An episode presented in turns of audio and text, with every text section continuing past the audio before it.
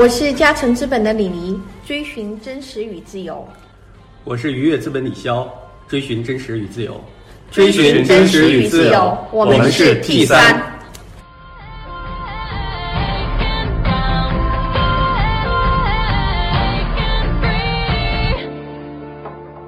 是二零二零年二月一日。啊，各位 T 三的听众朋友们，你们好！啊，这一期的节目非常的特殊，是我们在线的形式的这样一个网络方式的主持和访谈。那今天我们的主持有三位，一位是我嘉诚资本的李迪，还有一位是李潇，来自云悦资本。那还有一位是李晶，是小饭桌的 CEO。那嗯，我们今天的嘉宾还有在美国创业的呃黄振宇。还有新佳怡的创始人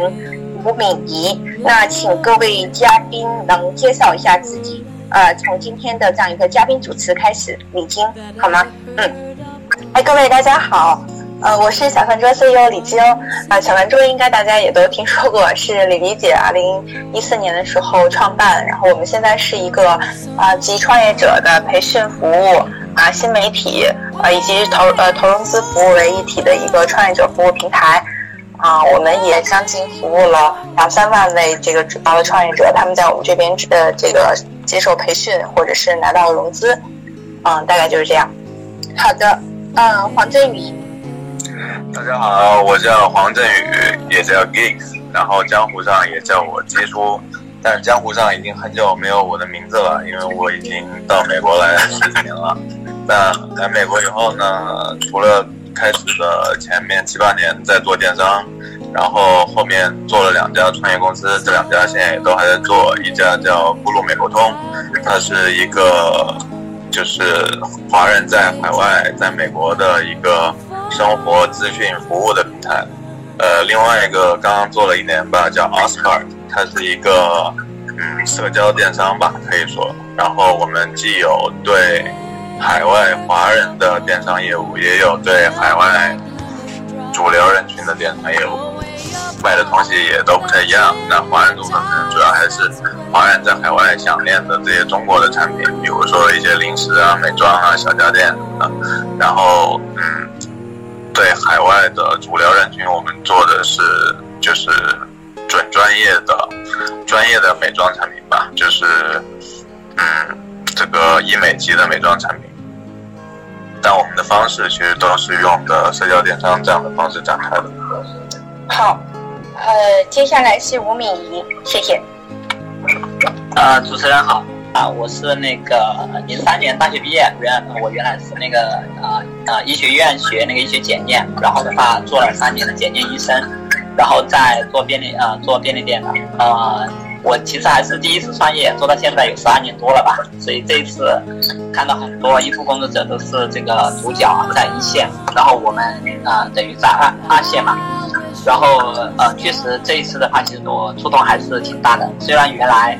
呃原来我在大学读大学的时候，那个时候是非典，那时候我记得啊学校是封了。把那个整个园区都封了，不让出去。我们那时候是爬围墙到外面去庆祝了一次，但是这一次的话，就是服务于这个老百姓和服务于这个医院。好的，那我们把今天的话筒交给总主持李潇。嗯，好，李潇。OK，好，那个非常感谢呃三位嘉宾呃来参加我们今天的节目录制，确实呃这也是一次特别。特殊的录制啊，通过微信语音的方式，呃，第一个问题，呃，因为我觉得，呃，这段时间这个春节也是一个特殊的春节啊，三位的话呢，呃，都参与了很多呃这次呃肺炎呃整个疫情的一些工作，包括李晶啊、Kicks 啊，还有敏仪，呃，要不这个先谈谈这个你们的感受啊，咱们先从李晶开始好吧？好像。这个李晶也是春节期间还专门组织印度采购了很多的这个物资来去援助湖北。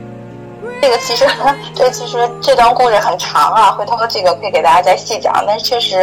嗯，因为在国内，我我们当时是想着，嗯，直接捐助物资比捐钱要可能更加这个有效一些，啊，但是后来那个在国内其实已经找不到这种，就是像口罩或者或者。符合要求的能够进医院的防护服。所以我们当时有一个同事，他其实是啊，可以从印度那边找到，就是印度最大的一个，也是一个啊在线问诊的平台。然后他们那边有一些供应商可以提供这个呃口罩和防护服。啊，但是比较遗憾的是，这个首先第一就是印度那边的货要进中国的话，它是进要进医院，它需要三证。但印度本身它是没有这个啊注册证这么一说的，所以当时其实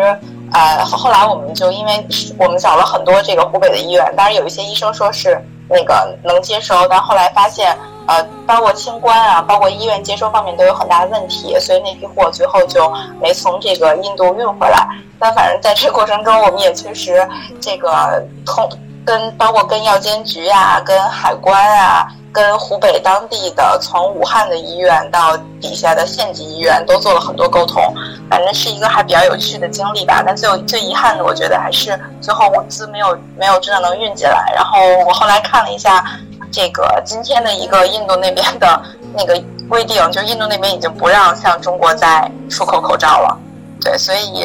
啊，反正是一个。我当然我也第一次了解，但是对于我来讲也是一个有趣的经历，是我也第一次了解说从国外运物资回来做这个跨境贸易其实是非常不容易的。确实，这一次，呃，我自己的感受是，呃，咱们的创业企业、创新企业，还有我们的 VCPE 们，呃，其实反应是非常迅速的。过去中国有一些灾难的时候，实际上大部分还是政府和一些国有企业，呃，无论是从捐赠的。数量还有这个支持的企业而言，这个量是比较大。但是这次我觉得是咱们的，我们看到了非常多的创新企业、创业企业，其实是冲在了这个救援的第一线。呃，这也是我觉得是也证明我们的这些创业企业实际上已经成为中国经济增长的最核心的一个一个一个新的一个情况。呃，下边我我问一下米姨啊，米姨，呃，因为做便利店对吧？然后。这是关系民生的，非常关系民生的一个一个一个行业。呃，听说你们在呃这个期间不关门、不停业、不涨价啊，不断的做了很多工作来保证物资的供应。那你有什么感受想跟大家分享吗？现在来讲的话，就是人家是就我们现在是一千家店，然后现在是百分之八十的店已经营业，然后呢百分之七十的员工啊覆盖啊，然后来讲的话，就是目前是。呃，所谓的这个，其实我们现在也不是在看销售了，就是说，到底能做什么服务？就这个时间段，我能够为老老百姓能做什么服务？所以这段时间的话，就是在口罩上面，可能一天也只能够提供一两万个，其实真的是秒光的那种。然后人均限一个，然后，然后各种，就是这这这一段，嗯，我自己包括从初一呃晚上到现在，已经巡了一百多家店吧。就是门店其实也是挺担心的，啊，就是门店的情况，因为这个，呃，毕竟大家第一次遇到这种情况。但是对我来讲呢，我觉得，呃，幸亏就是说自己，呃，能够去去干预吧，因为很多公司他员工用的口罩都没有。因为我我自己，呃，就是那个看下来的话，就觉得，呃，如果我自己没有参与进去，啊，没有说你把自己私房钱拿出来去垫去。真的去有那种意识去做的话，确确实真的还是挺难的，也可能遇到那种你员工口罩都没有，开不了门的那种情况。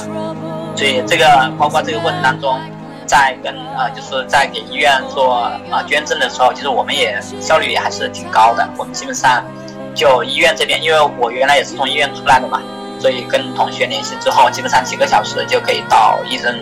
就是到到医生的那个食堂，就我们送的那个食品，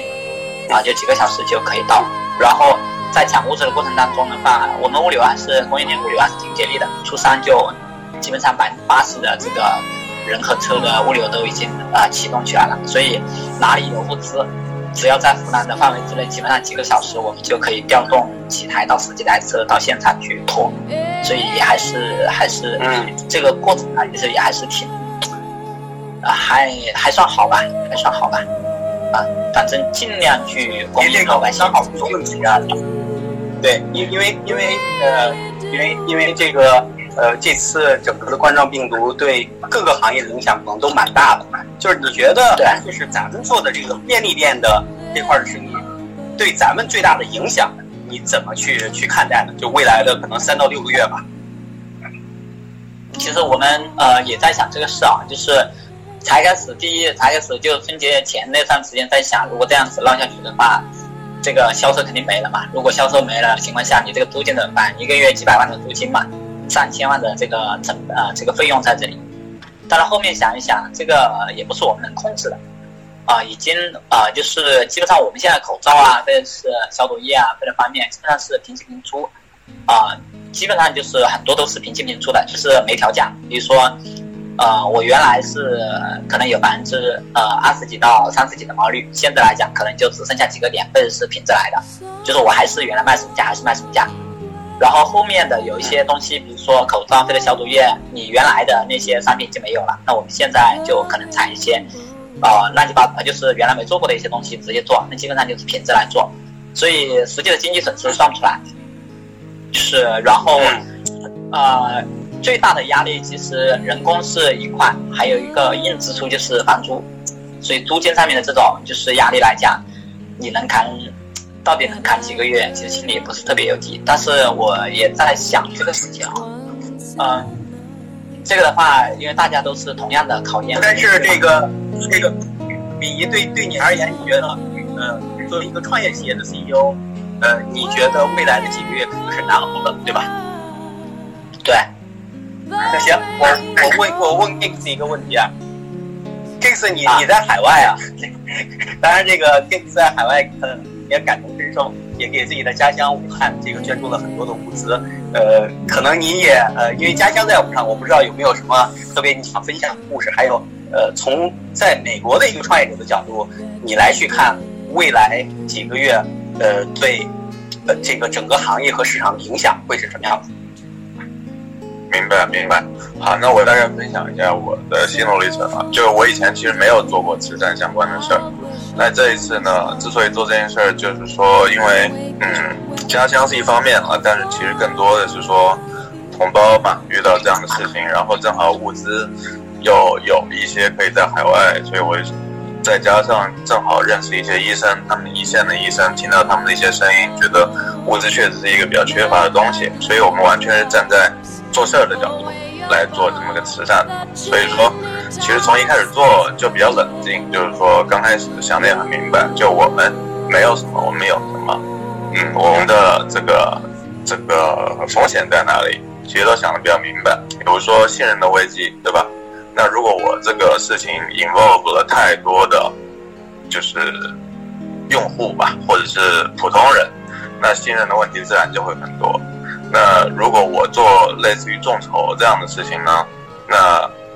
因为毕竟我是一个，就是在美国创业，然后美国也没有放假，所以我也不可能把我百分之百的时间都完全拿去做慈善，所以我们想说就是用企业级的效率吧来做这么一个事儿。所以说当时然后评估了一下我们的强项，就是首先我们有个信息服务的平台，就是谷歌美国通的部分，然后呢我们这个奥斯卡的供应链又又有一些。所以说，我们的我当时想法特别简单，就是在我力所能及的范围之内，就是开始我会先自己垫钱把物资买下来，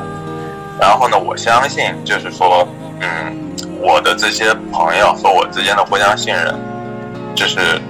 我先把它买下来，好处是说这样的这样的这个决策链会变得很短，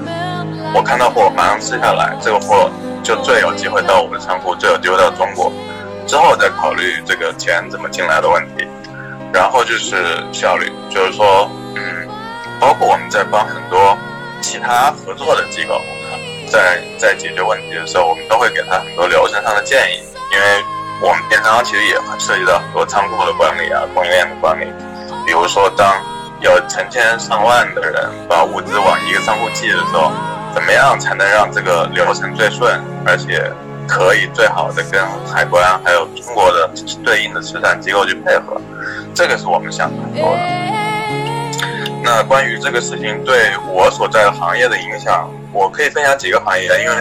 我在这边事情也比较杂。嗯，那我现在可以直接看到的一个是消费或者零售的行业，一个是这个嗯旅游的行业，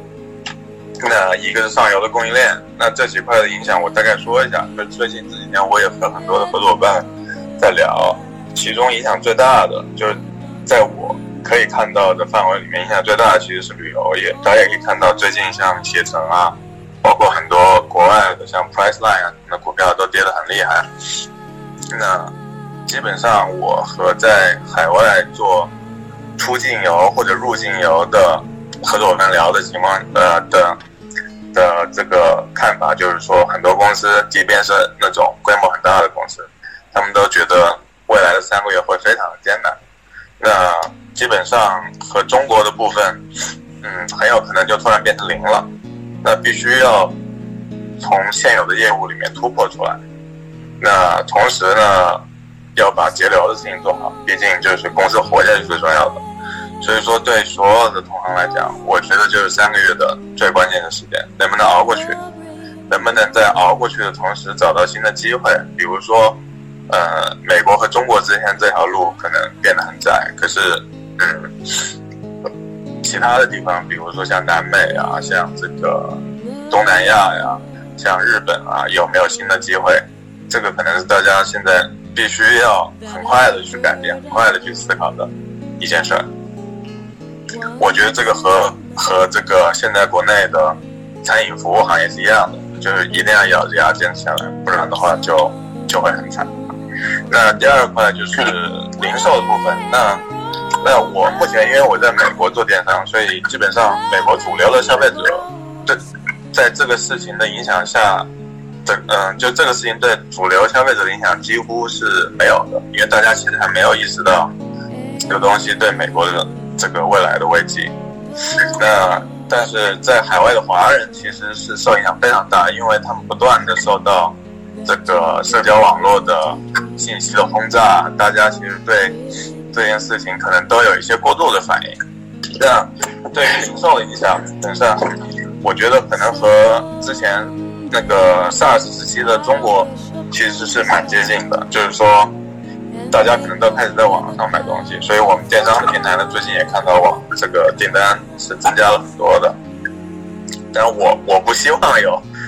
就是这种增加对我来讲并不是一件很高兴的事儿啊。但是就我觉得它可能某种程度上会影响一些消费习惯，就像当年的 SARS，我觉得我记得当年京东就是从 SARS 开始崛起的。那消费者的习惯，我觉得，这部分的影响会更大一点。嗯，明白，明白。嗯，特别好的分享啊！看来这个影响有可能比较大的行业，呃，有旅游，有零售啊，还有这个餐饮，对吧？那接下来的话呢，我想问一下，呃，李晶啊，因为李晶呃，除了小饭桌之外，是呃，饭桌资本、凡创资本的呃创始人。然后呃，非常了解创业企业的这个投融资的呃这个这个领域。你觉得未来的咱们说，如果咱们今年嘛，零二零年，就是由于这个肺炎呃肺炎的这个疫情，呃对大家的融资啊，对这个投资人的投资会有什么样的影响？我觉得从我们因为我们有自己有 FA 业务，就是财务顾问业务嘛，我自己觉得。我最我最近也给我们同公司的同事写了一封全员的信，呃，我自己觉得会是非常大的一个挑战，就二零二零年上半年，啊，就很可能，我觉得就是创业公司，啊，首先我觉得两两方面吧，第一，我觉得从从这个融资时间上来讲，可能原来需要三个月、四个月，我觉得现在可能至少要准备出六个月、七个月的时间，因为我觉得，啊，成长期或者中后更中后期一点，投资人可能会更加关注数字。就可能会更加看企业的净现金、净现金每个月的净现金流的支出情况，然后是不是烧钱，这个单位经济模型优异能不能算过账来？我觉得会是整个投资人会更关心的。所以呢，大家会更就是把这个整个的这个投资的时周期给拉长。对，所以我觉得对于创业企业来讲，这个。留留够足够多的这个时间去融资，然后账上有足够多的现金流，把自己的优异模型做更多的改善，我觉得可能是比较这个重要的一方面。然后第二方面，我觉得从交割的这个难度和不确定性上来讲，会比之前我觉得高比较多。对，就之前我觉得可能二零一九年，呃，就是这个这个猪年的春节之前没有拿到融资的。你即便是可能进入到低利阶段，但只要没有定下来、没有打钱，呃，这个这个这个企业，我觉得二零二零年都要做好准备，重新跟投资人谈判，重新谈估值，重新启动融资的这样的这个这样的心理准备。嗯，因为你觉得会呃会导致这个创业者融资的时间点会大幅的往后拖嘛？啊、延长到可能要到三季度才可以去做融资。对，我觉得这个东西可能要这个具体问题具体分析啊。那有一些可能，比如说，啊、账上就是现，我觉得还是要看每个公司账上现金流的情况，以及就是自己每个月的这个 burn rate。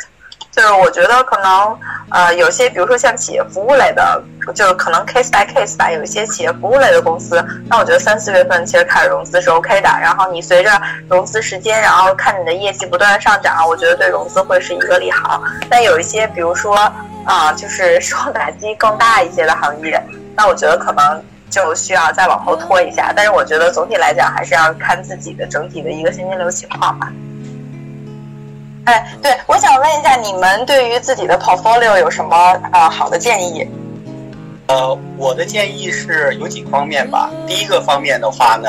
呃，我觉得要做压力测试，呃，应该尽早的去做压力测试，呃，然后在一个最，呃，就可能要直面这个问题，呃，这个压力测试是要，因为你要用最坏的情况来去分析一下公司未来可能会是一个什么样的情况，举例到底能存活三个月还是六个月还是九个月，啊、根据这个压力测试要，呃，直面问题，可能要尽早的去找到解决方案。这个解决方案有时候可能会很残酷，啊，但是你没办法，你拖的时间越长，可能到最后留给自己的时间啊、越久。啊，我对今年整体，呃，这个投融资的环境肯定是不看好的。我觉得会有一些基金，我觉得大家成熟的基金会去选择逆周期做这个投资，但是今天还不仅仅是一个 逆周期的问题，还在于说这个疫情到底会持续多长时间，会会影响大家的这个像尽职调查呀，然后呃这个做项目的时间呀等等。所以说呢，我会第一个建议这个我们的一些被投企业要做好这个压力测试啊，要做一些可能比较难又大胆的决定，尽早来去做啊。第二点的话呢，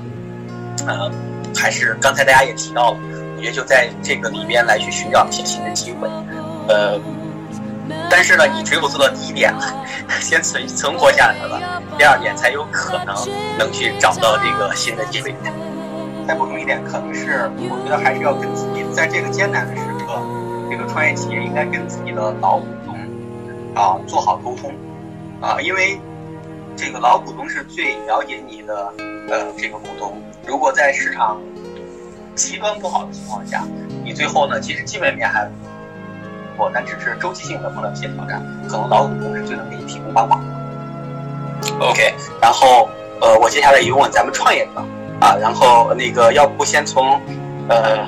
敏仪对吧？先从敏仪开始，你会建议咱们的创业企业做哪些措施来面对啊未来呃可能相当长一段时间大家碰到的这些危机呢？啊，大致上就是初一的晚上到今天为止，我走了一百多家店。你去面对问题的时候，其实有些问题还是简单、清晰，然后的话也是可以去做的。呃，那么我们其实有一些东西，我们就要反过来做，就是可能你要反过来做，就是说你原来可能你的关注点是在销售上面，啊、可能啊、呃那你现在可能关注点来讲的话，你可能就是呃你的这个支出上面或者费用上面，然后你这个，那你我们可能原来来讲的话，我们可能会做一些加法。那这个过程当中，我怎么样能够做一些减法？比如说，原来总部你是几百号人的，你能不能压压缩到几个人，还能够正常运转？其实，呃，嗯，其实我们最担心的其实是，呃，其实最担心的还是就是员工的这个防护，就这个是最大的压力。对，就是说我们一千号员工。他会不会有这个中标的，就是啊、就是啊，呃，就是说感染的，这个对我们来讲是其实是压力最大的。啊、呃，在没有这个的这个问题没有呃能够能够避免的情况下，我相信这个啊、这个这个其他的问题都是都是可以解决的，也是我们作为一个创始人来讲啊、呃，就是最基本的就是最基本的事情，因为毕竟我们平常做的很多东西，有时候会。偏离了基本的这个这个这个实质，所以这个时候可以回过头来看得清楚一点。嗯，啊，比如说，嗯，你这个来，啊，呃，看风险，你你依赖的是哪几个基本的要素？这几个基本要素到底做了什么样了？这个会啊极大的影响我们这个过程当中的这个这个啊啊的这个情况和后面的这个这个是不是能够被生下来啊？嗯，明白明白。我大概总结一下，就是呃，肯定在疫情面前，我觉得整个咱们各个行业都会受到比较啊大的冲击啊。然后今年的投融资市场啊，目前还看不清楚，但是整体感觉呢，呃，会比较困难。项目融资呃所需要的时间会被拉长，融资的困难度会提高啊，这个都对创业公司的呃对都对创业公司提出了新的挑战。那从咱们的创业者呢，呃，大家呢看这个事情呢，呃，是觉得这个打铁还需还需自身硬，可能呃当然有挑战，但是这个里面也存在机会，呃，可能最困难的是那些呃烧钱烧的比较多、商业模式不清晰啊，但又需要大量现金的企业。那对于呃本身的商业模式基础打得比较好啊，应该说是有机会啊挺过这段艰难的时期，呃。Jix，我我我再问 Jix 一个问题啊，Jix 可能原来也经历过非典啊，就是说你有什么想跟大家分享的吗？就是当年的在非非典的这个那个环境下，呃，大概是整个整个企业所面临的危机的时间大概是多长时间？呃，大家用什么样的办法来去度过这些危机？嗯。我觉得其实这一次我的感觉和非典其实会非常像，就是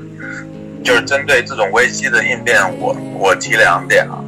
一点就是我觉得企业要快速的拥抱变化，就是说因为因为这个是动态的，它不是说一件事儿，它其实是这个牵牵一发而动全身的一个事儿，就是这个行业的上游、下游，这个资本，这个这个用户的习惯。这个消费其实都会有很大的变化，所以企业其实站在这个风暴的中心的，就我们可能要从多个触角去多方去了解这个变化，而且这个变化其实还分两部分，一部分是业务，另一部分是组织的。那我觉得第二个很重要的，我想聊就是说，嗯，我觉得现在如果能够就是在疫情。过程中和疫情结束后，如果我们能够尽量的去联合彼此依赖的资源，这个资源可能是投资人，可能是我们的 supplier，可能是我们的同行。那我觉得这个很重要，因为大家的难处其实在这个时候都不一样。有的人可能是缺钱，有的人可能缺货，有的人缺人，各种各样不同的问题。但我觉得大家抱在一起。多多少少可以互相帮大家去解决一些问题，而且当整个行业抱在一起的时候，这个就怕乱，就是有一家和别的做的方法都不一样，或者说这个采取了一些这个这个怎么讲，这个非同寻常的措施，其实对行业来讲并不是好事。就我觉得大家要频繁的去。去沟通、互通有无，不要觉得，尤其是这个友商之间，不要觉得说，哎，我趁这么个机会把它灭了，其实没有没有这样的机会的。我觉得这对如果是危机，对大家来讲都是危机；对这个如果是机会，对大家来来讲都是机会。最后赢靠的其实是硬实力，而不是说我发现了没有发现。所以这个时候一定要大家频繁的沟通，去找到这个解决方案，大家一起这个。这个齐心协力的去去做，说的特别好啊。呃，刚才呃敏仪说，这个时候，呃，无论再困难，最需要作为一个 CEO，作为一个创业企业的 CEO，现在最应该关心的是自己呃员工的这个身体健康。然后 Kix 刚才分享他的这个经验和体会，一方面是说，呃，这个时候要注重自己的业务和组织，业务要从。更全面的角度来去啊，来来来来来来去看看。第二的话呢，就是行业要抱团，对吧？这个时候日子不好过，但大家应该跟自己的这个生态体系里边的每一个环节，大家更好的这个来去来去来去合作。当然，李黎也分享了他当年在非典非典期间啊，然后自己的自己其实跟米姨说的是类似的，还是要关心自己的啊，关心自己的员工，然后大家。这个经历过困难了，可能能更好的团结在一起。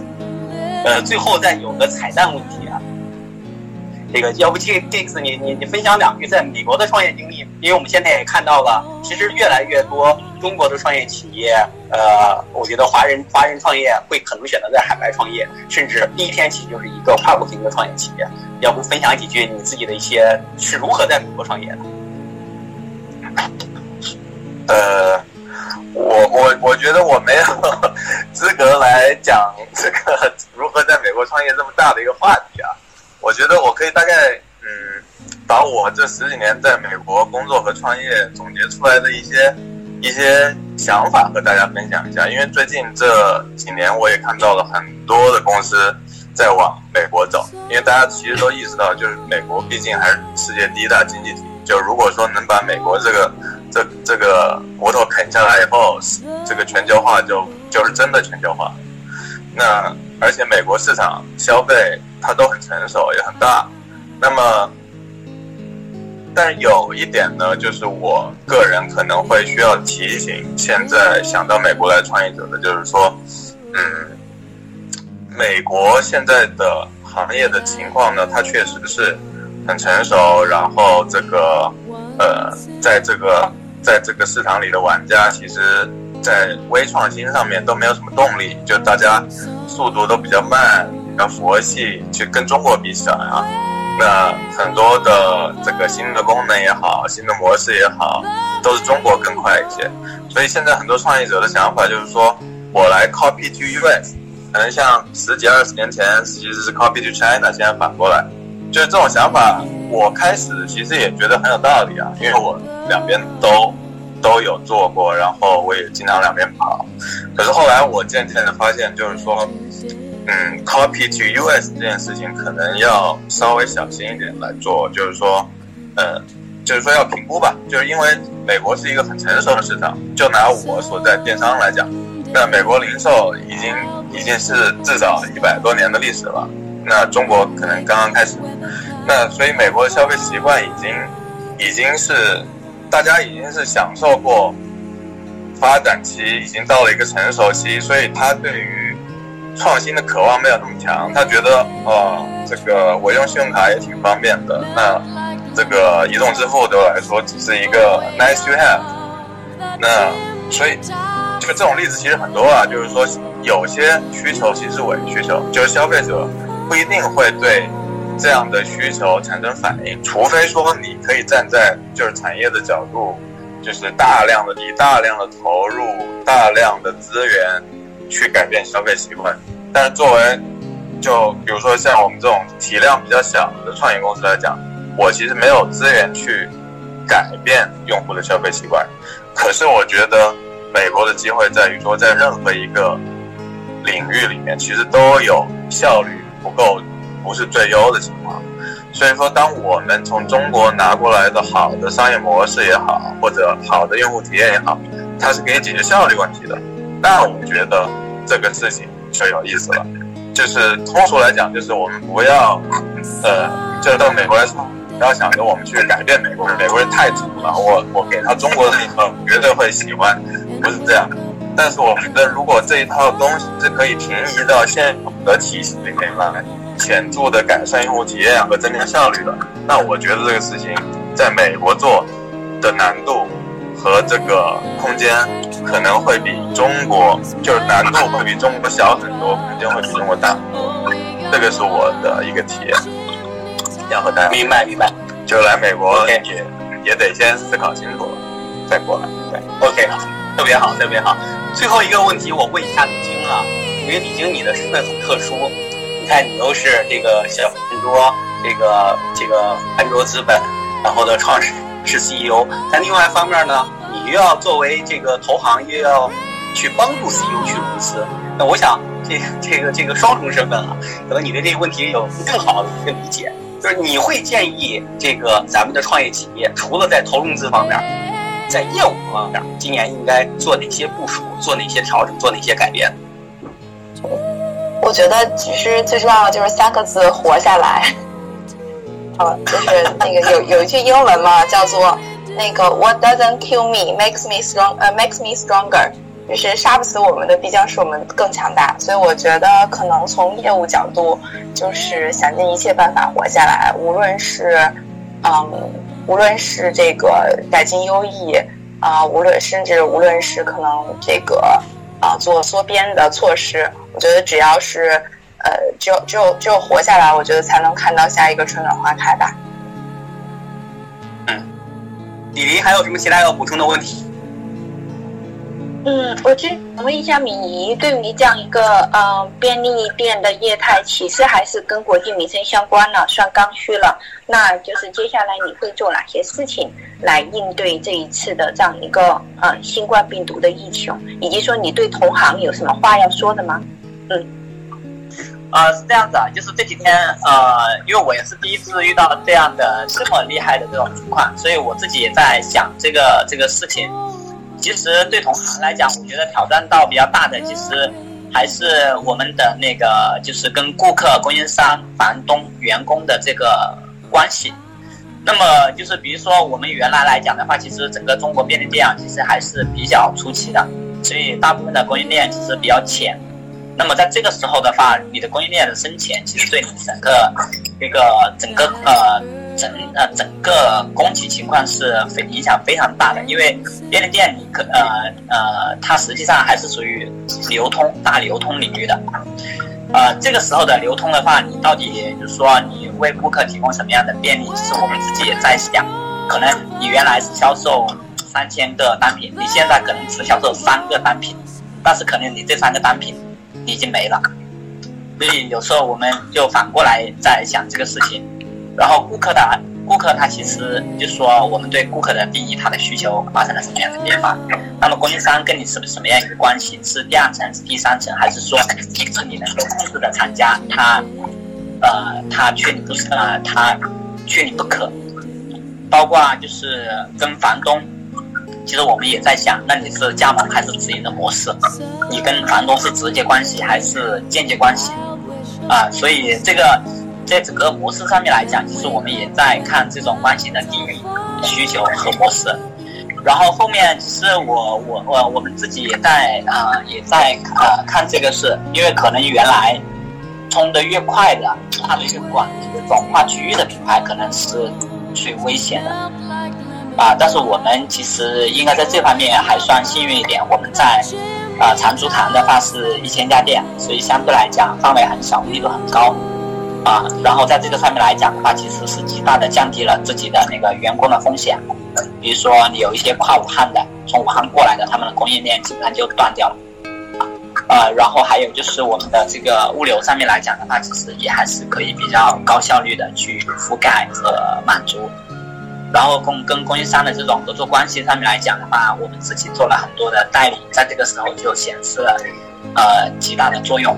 然后有一些中间的经销商，他们现在都没上班嘛，他们为了自己员工的安全，更是说这个这个时候，所以呃，这对便利店这一块，其实当然也是在考验我们的便利店是在做真正的便利店，还是不是便利店。就是我们一直在问自己，你你便啊，就是我们啊，就是你你是不是一家便利店？那这个时候你能够提供便利，你就是便利店。然后你这个便利店跟其他便利店有什么不一样，是吧？比如说，